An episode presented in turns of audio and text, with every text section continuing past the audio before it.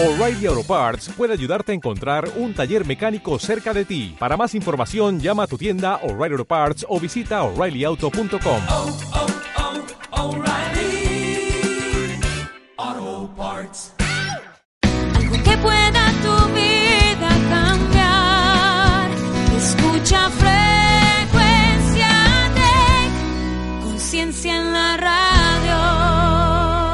XHT. Misterio y más, porque no todo lo sabes. Y lo que sabes tiene otra verdad. Tiene otra verdad. Tiene otra verdad.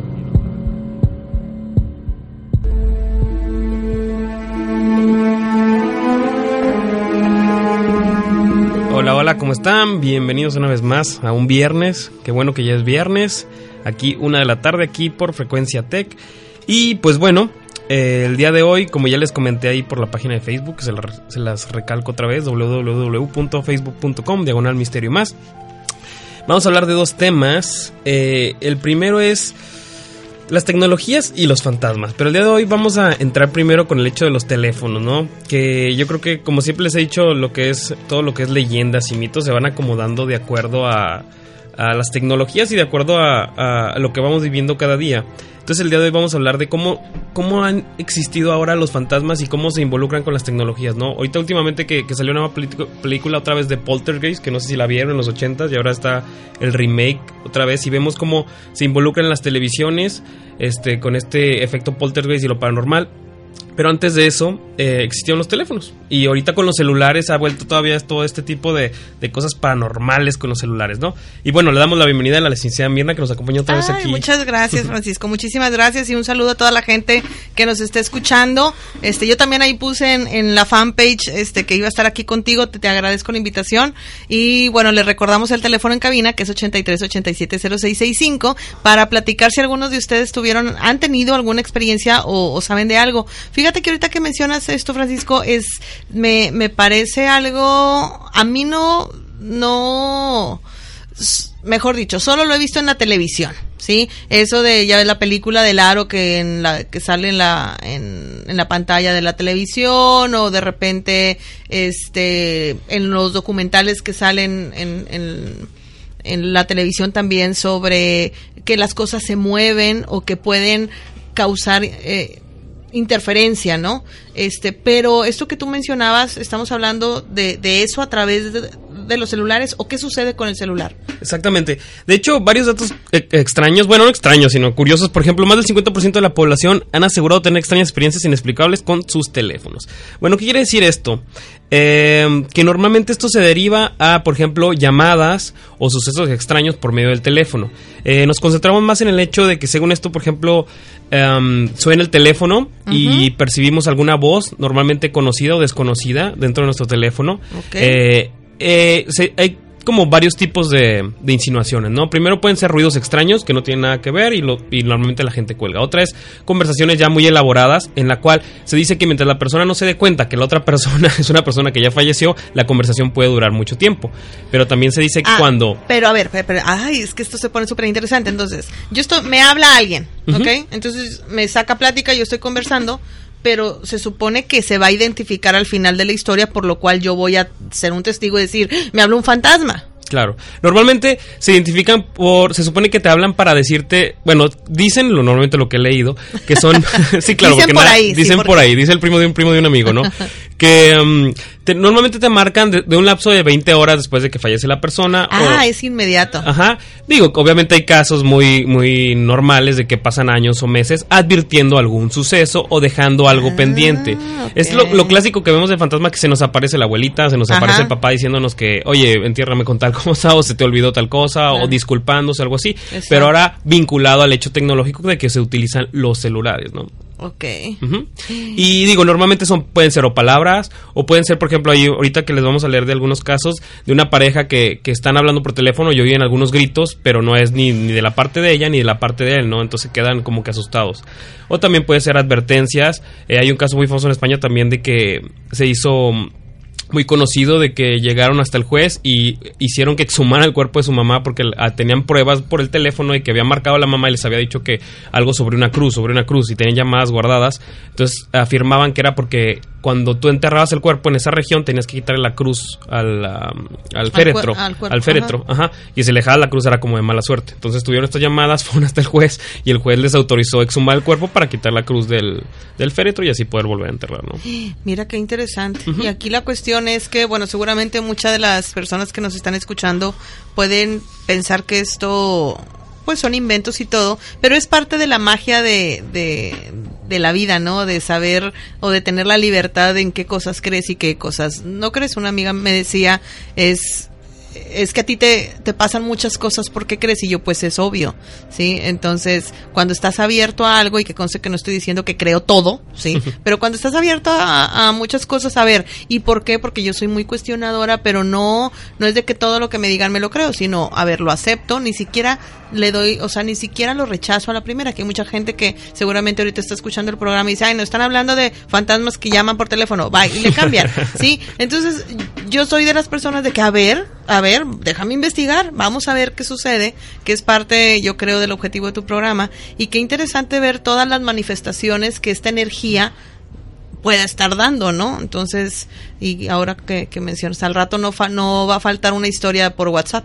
Claro. ¿De verdad? De hecho, de hecho. Bueno, por ejemplo, eh, tengo otra que, por ejemplo, en el 2008, después de un terrible accidente que involucró a dos trenes que resultó en la muerte de 25 personas, a sabiendas que Charles Peck viajaba en uno de los trenes, sus familiares entraron en pánico, esperando una ansiosa, ansiosamente noticias, hasta que recibieron una llamada y otra y otra. En total hubo 35 llamadas realizadas del celular de Peck y aunque la policía encontró a la víctima a través de la señal del dispositivo, el hallazgo no resultó bastante trágico. Peck ya estaba muerto, presentando entre los restos del tren, y hasta hoy nadie ha sido capaz de explicar cómo estas llamadas pudieron ser realizadas. Entonces, hubo también- llamadas del celular, encontraron a la, a la persona, pero la persona ya estaba muerta, entonces dicen cómo es posible que haya llamado al cel- del celular, ¿no? Y que no se haya destrozado el celular. Claro. Entonces son cosas así como que vamos viendo, ¿no? Por ejemplo, también tenemos acá de... mm, Se dice que hay tres fenómenos básicos que cualquier persona puede experimentar cuando recibe una llamada telefónica, lo que ahorita ya les comentaba, pero un poco ya más explicado, ¿no? Se dice que llamadas telefónicas de personas fallecidas. La persona recibe una llamada, por lo general breve, de una persona que ha fallecido recientemente o que está muerta desde hace algún tiempo. Eh, en ocasiones la persona que recibe la llamada no sabe en ese momento que la persona que llama está muerta y que cree que está hablando con una persona viva, lo que ya comentábamos, ¿no? Pero se supone que siempre es ese conocido que le va a encargar el pendiente. Sí. Sí, o sea, tiene un objetivo, ¿no? De ayuda. Eh, la segunda es la persona recibe un mensaje urgente por teléfono de un amigo familiar o incluso de un individuo desconocido explicando una situación en concreto. Más tarde la persona se entera de que ese amigo nunca hizo la llamada aunque pensó ins- intensamente en hacerlo. La voz del teléfono en ocasiones imita a la de una voz viva, sin embargo algunos testigos han descrito estas voces como mecánicas o con interferencias.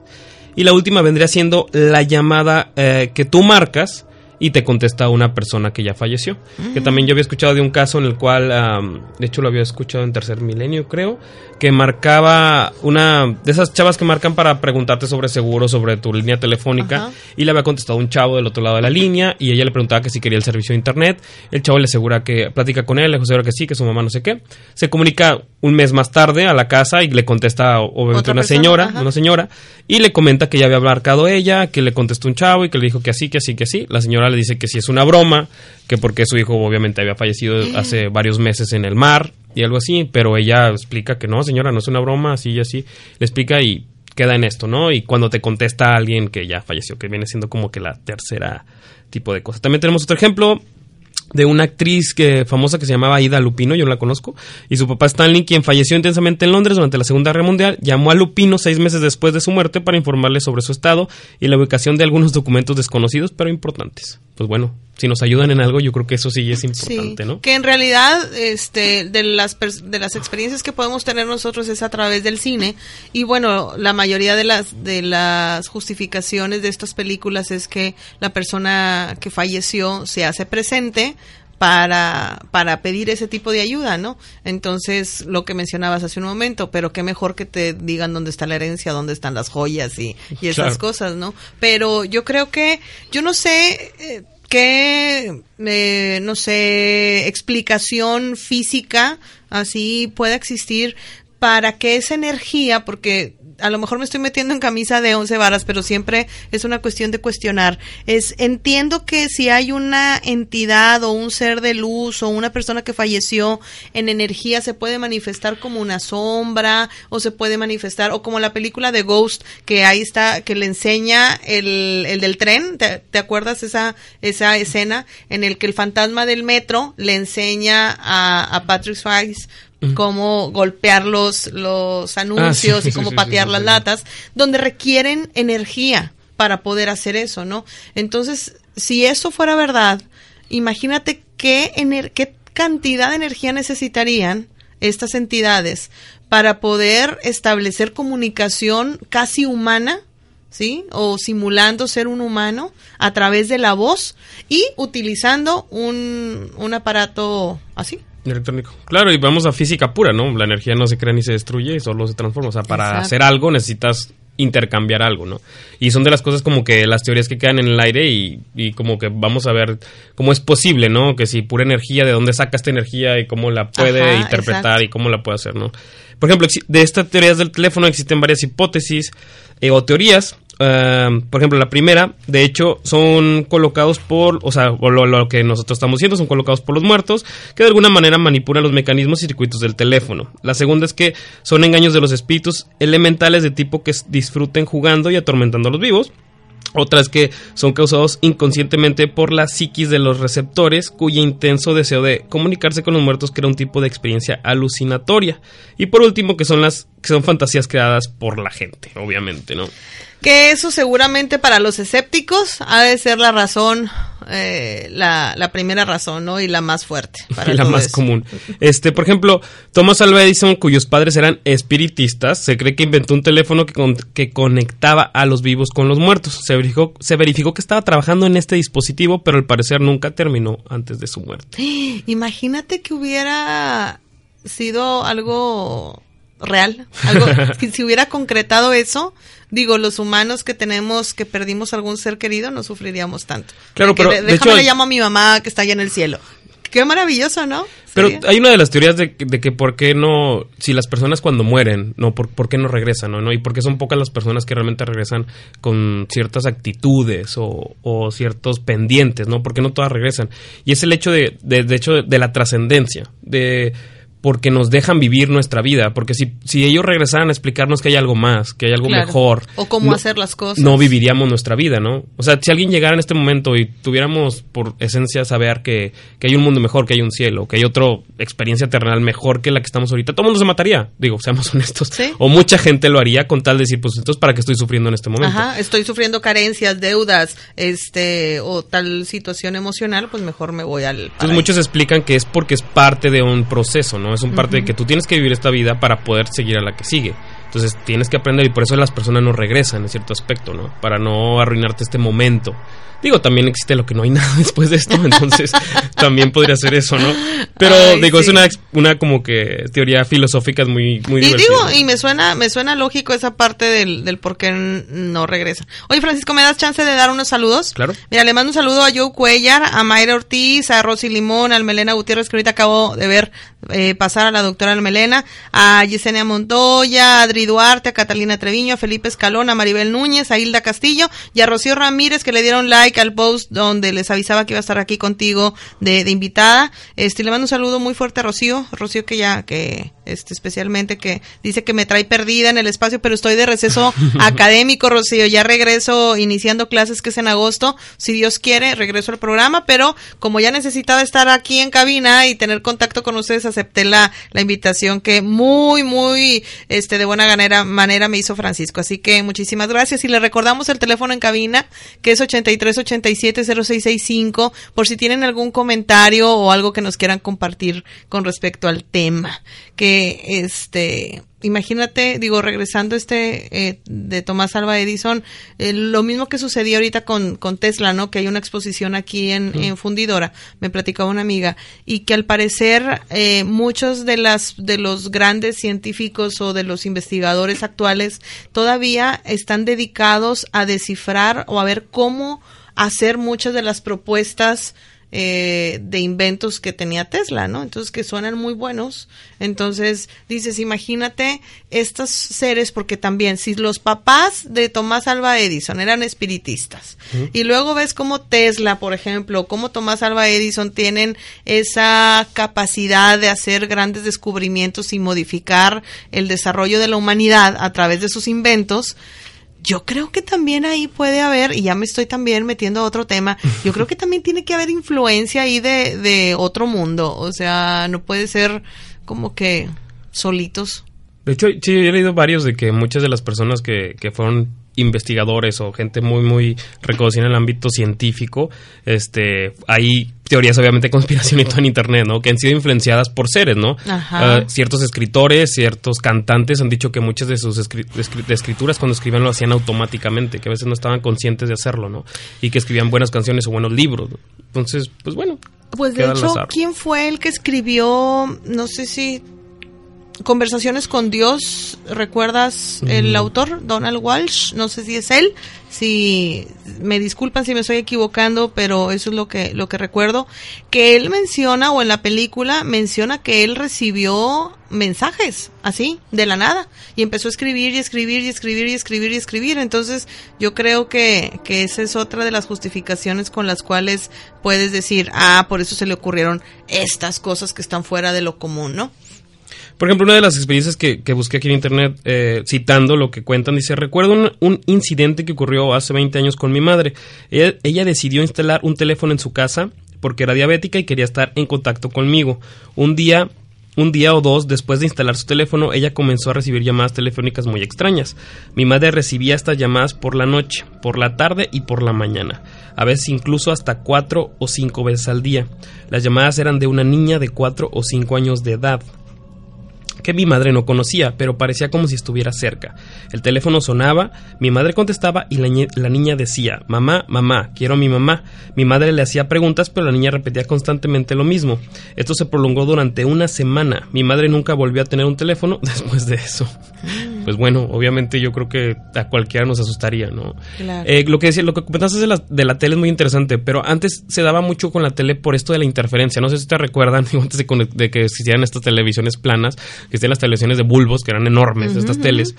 Y si tú no ponías un canal, había interferencia. Sí, había un exacto. tipo de estática. Entonces, mucha gente se empezó a investigar en este tipo de cosas porque decía que mediante la estática y sobre estar eh, buscando canales o sintonías, podías ver ciertas figuras o ciertos movimientos en la tele y si lo interpretabas como imágenes o personas que se querían comunicar contigo. Esto actualmente ya no se puede, obviamente, porque las teles ya son digitales y por muchas otras cosas que realmente si tú le cambias un canal se pone negro, se pone azul y ya no te da esa interferencia de señal. Entonces se jugaba con esa con esas señales de las teles, que es lo que vemos en Poltergeist, que es lo que ahorita en la actualidad vemos y dije, ¿de dónde sacaron esa, in- esa interferencia en la nueva tele? Porque obviamente es una tele de pantalla plana, pero bueno, tenía que ir ad hoc con la película antigua. Pero era por eso. Y ahora vemos que es como tú dices, se van a, a- como que acomodando a la modernidad, ¿no? Ahora todo vamos a ver, claro, mensajes, mails, creo que existen leyendas de que te llegan mails de personas que ya fallecieron. Yo recuerdo una amiga mía, claro, esto no es de fantasma ni nada, sino fue una, fue una equivocación, pero digo, le dio mucho miedo que cuando usábamos Messenger, ya hace no tanto, pero sí hace bastante, eh, no sé si ustedes recuerdan que am, si tú mandabas un mensaje, pero la persona no estaba conectada, al momento que se conectaba, pues le llegaban los mensajes, ¿no? De la otra persona, aunque no estuviera conectada Ajá, a la otra sí, sí, persona, ajá, te ajá. llegaban. Entonces pasó que ella eh, falleció un amigo de ella, entonces ya pues falleció, fueron al funeral todo el tiempo y ella duró mucho tiempo sin conectarse a Messenger. Ah. Cuando se conecta solo tenía un mensaje y era de él. Entonces, pero el punto es que te conectas y luego te aparece como si te estuviera marcando. Entonces, Ajá. imagínense en la noche que te conectas y de repente ¡pilirín! y ves y es el nombre de él y Ajá. hace tres días que lo fuiste. Entonces, claramente se dio un susto, ¿no? Ya después de verlo, se dio un mensaje de hace semanas que, que estaban conversando. Pero, digo, son ese tipo de cosas que pueden llegar a pasar, ¿no? Y la verdad es que cada quien le puede dar interpretaciones, ¿no? Tengo una amiga que también le, les ha pasado cosas así muy relacionadas con esto de los, de los teléfonos. No sé si me está escuchando, pero falleció su sobrina y resulta que en uno de los momentos de misas que hacen al cumplirse años de, de fallecidos, creo que también recibieron un par de mensajes o algo sucedió estimulados por el teléfono. Entonces eso es algo súper extraño para los que no, no estamos relacionados, pero a la familia que tiene este sentimiento les hizo mucho sentido y les dio mucha paz porque estaban en la misa de aniversario del fallecimiento de la, de la, de la chava esta, y, y, resulta que a través del celular reciben un mensaje que, que les da paz, que les, que les da el, el, mensaje o la, o la información de que gracias por esto que están haciendo o, o gracias por acordarse de mí. Entonces, eh, yo creo que sea verdad o no, eh, hay familias que lo han vivido como cierto y te digo porque esta amiga es una de mis mejores amigas y lo tiene muy presente y para ellas como como así familia grande y haber vivido o haber sufrido el, la pérdida de, de, de, uno de sus miembros, pues sí, fue una situación de mucha alegría, este, y no, no atemorizó. Ahora, yo no me imagino cuál sería mi reacción si de repente me llama a mí alguien, esa niña que es mamá, quiero a mi mamá, ¿verdad? Todo el tiempo. Entonces, lo primero que uno puede pensar es, bueno, me está haciendo una broma ahorita que están de vacaciones y empiezas a justificar de manera racional muchas cosas, pero luego llega un punto en el que se te acaban las razones o se te acaban los argumentos. Y vamos a la parte mala de esta situación, ¿no? También existen muchas, que normalmente no, no leo tan amarillistamente aquí, pero existen también varios casos en Internet en los cuales terminan en tragedia, ¿no? Porque obviamente este tipo de cosas, sean bromas o no bromas o cosas paranormales, también llegan a afectarte de una forma. Imagínense ustedes que un celular es parte privada, es algo nuevo privado claro. tuyo, ¿no? Es algo muy personal, algo que cuando te empiezan a llegar mensajes o te empiezan a marcar, no es algo que puedas compartir o que normalmente es algo ataque hacia ti directamente, ¿no? Lo ves muy personal. Entonces, obviamente hay tragedias en las cuales la gente ha caído loca o con convulsiones o un infarto de estar recibiendo este tipo de mensajes raros de acoso y de no saber de quién es, con números desconocidos, o a veces números ni siquiera que parecen números, no puros ceros, a veces en internet puros ceros o puros asteriscos o cosas así por el estilo, o anunciando que te vas a morir tal día o te va Ay, a pasar no, tal cosa. Entonces, horrible. obviamente lo ves como broma. Imagínense que lo quieras bloquear y no puedas porque ni siquiera es un número, ¿no? Entonces también hay que ver que eh, también existe en este lado como que un poco más oscuro de este tipo Claro, de y, situaciones. y- y depende mucho de qué tan este fácil de sugestionar es la otra persona, ¿no? Claro. Porque si son débiles en ese sentido o traen ahí un huequito emocional, pues imagínate, les pueden arruinar la vida, lo que dices y todo lo que puede provocar. Pues bueno, cambiemos un poco de tema porque leí este artículo y la verdad como va a ser muy reciente, eh, se lo comenté a Mirna, eh, se me hizo un poco entretenido y se los voy a comentar. Pues ahora resulta que, como siempre, el mundo se va a acabar porque Ah, tiene ahora, que acabarse y- en algún momento. ¿Y ¿no? ahora por qué? ¿O cuándo? Ahora resulta a ver, que cuéntame todo el chisme. Viene. Ah, Teóricos de la conspiración aseguran que entre el 15 y 28 de septiembre de 2015, o sea, dentro Ah, o sea, de dos ya. meses, ajá, un asteroide, un asteroide cometa de unos 4 kilómetros de ancho impactará contra la Tierra, causando una nueva extinción masiva. Esta teoría surgió después de que el Ministerio de Asuntos Exteriores de Francia, Laurent Fabius, expresara públicamente el 14 de mayo del 2014, o sea, hace un año, pasado, que el mundo tenía 500 días para evitar el caos climático. O sea, él comentó, el mundo tenía 500 días para cambiar el cambio climático. Tene- Tenemos 500 días para evitar el caos climático, dijo Fabius. Y sé que el presidente Obama y el propio John Kerry están comprometidos en este tema y estoy seguro de que con ellos, con un montón de otros amigos, hemos de ser capaces de alcanzar el éxito en este asunto tan importante. Él comentó esto. Para apocalípticos y teórico- teóricos de la conspiración, y más en Internet, Fabius estaba advirtiendo al mundo sobre el impacto de un gran asteroide a o cometa entre el 15 y 28 de septiembre de 2015. Y claro está, las redes sociales y los principales medios de comunicación se hicieron eco de la predicción, generando un verdadero caos entre millones de personas de todo el mundo. Pero el pánico ha llegado a tal punto que la propia NASA se ha visto obligada a responder a la propagación de la noticia en Internet. Y como era de esperar, expertos de la NASA respondieron al rumor descartando la teoría del fin del mundo por el impacto de un gran asteroide, diciendo que actualmente no hay ninguna roca espacial en curso colisión con la Tierra. Cito, la NASA no conoce ningún asteroide o cometa actualmente en curso colisión con la Tierra, por lo que las probabilidades de una colisión importante es bastante pequeña, explicó el portavoz de la NASA. De hecho, lo mejor que podemos decir es que ningún objeto grande impactará contra la Tierra en los próximos 100 años. Obviamente, los conspiratorios, pues todo, te- vemos donde, aunque nos declaren eso, pues ¿Cuál es la teoría normal de la, de la gente de conspiración? Que si nos explica, o sea, si un meteorita fuera a caer, digamos, en dos, tres meses, tú como persona importante que domina el mundo, como presidente o algo, ¿lo harías? ¿Lo harías público? Pues normalmente no. O sea, ¿para qué vas a hacer que caiga en pánico la gente dos, tres meses algo? Una anarquía total. Imagínense Exacto. lo que pasaría. Si de todas maneras es inevitable que se destruya el planeta, ¿no? Realmente lo, lo detendrías hasta el punto que ya no puedas hasta que se vea en el cielo y pues bueno, ¿no? Es lo que se basan más o menos. Y mientras surgían las predicciones sobre el inminente catástrofe, el profesor Brian Cox, otro profesor, admitió en septiembre de 2014 que un asteroide podría acabar con la humanidad en cualquier momento. El profesor Cox, físico inglés y profesor en la Royal Society University Research, dijo que la humanidad está en riesgo de desaparecer por peligro de asteroides que los gobiernos no están informando a la población sobre esta amenaza. Cito, aquellos que creyeron que nuestro planeta desapareciera a causa del calentamiento global son tontos. La humanidad corre el riesgo de desaparecer a causa de los asteroides y no estamos tomando en serio la amenaza, dijo, dijo el físico Brian Cox. A ver, yo tengo varias preguntas. Ok. La primera sería, ¿hay posibilidad de desviar esos asteroides? O sea, ¿estamos capacitados como humanidad con todo este avance tecnológico para desviar el curso? Yo creo que no. O sea, entonces, entonces si la res- si no tenemos manera de desviar, ¿cuál cuáles serían las ventajas ahora es que es al revés? O sea, finalmente dices, si yo fuera presidente, o si yo soy una persona con poder, no me conviene dar una noticia que en dos meses se va a acabar el universo o el mundo por por todo lo que lo que conlleva esto. Y, y yo me pregunto, ¿cuáles serían las ventajas de sí hacerlo? O sea, entiendo las desventajas. ¿Cuáles serían las ventajas de dar un comunicado como este? O sea, decirle a la gente que esté preparada.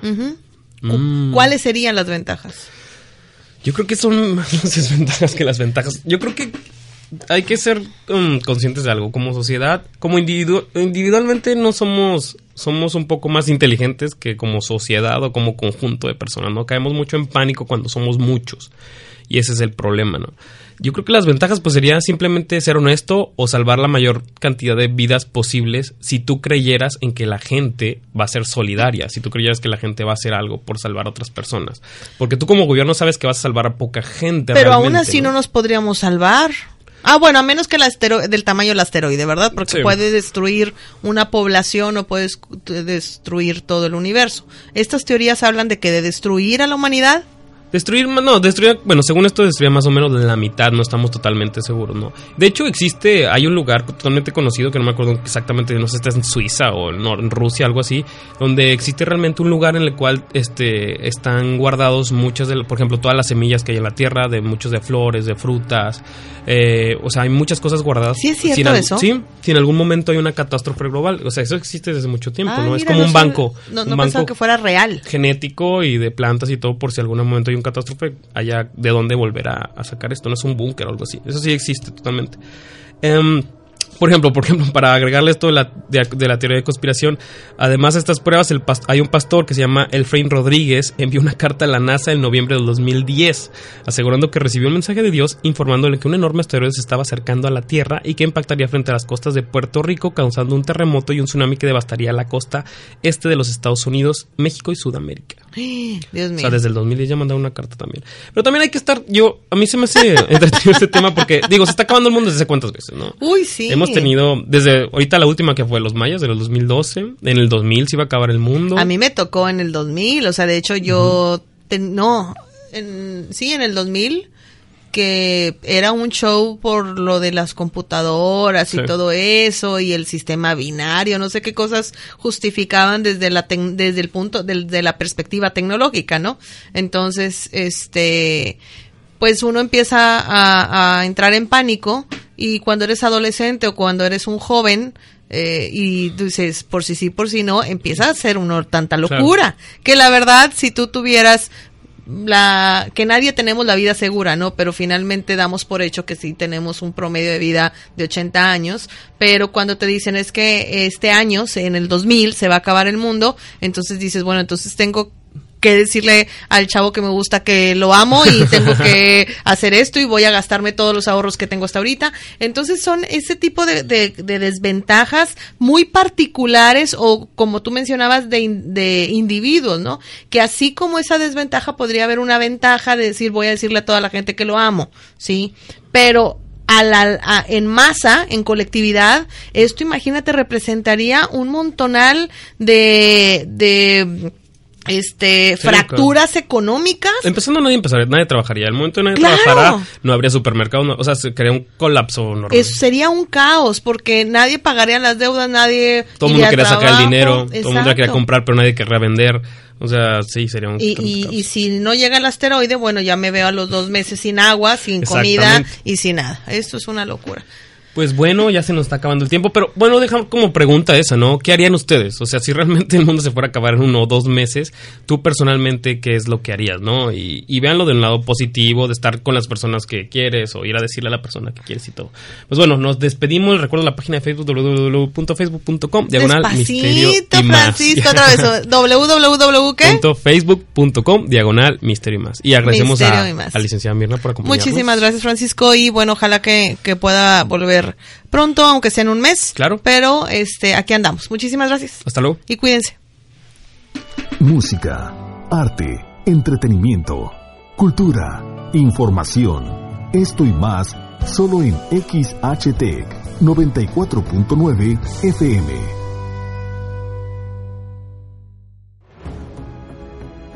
Gracias por sembrar la semilla del cambio. Gracias por confiar en este movimiento, por darnos la oportunidad, por dar el primer paso para ponerle un alto a los políticos de siempre, a los partidos de siempre. Gracias por confiar en ti.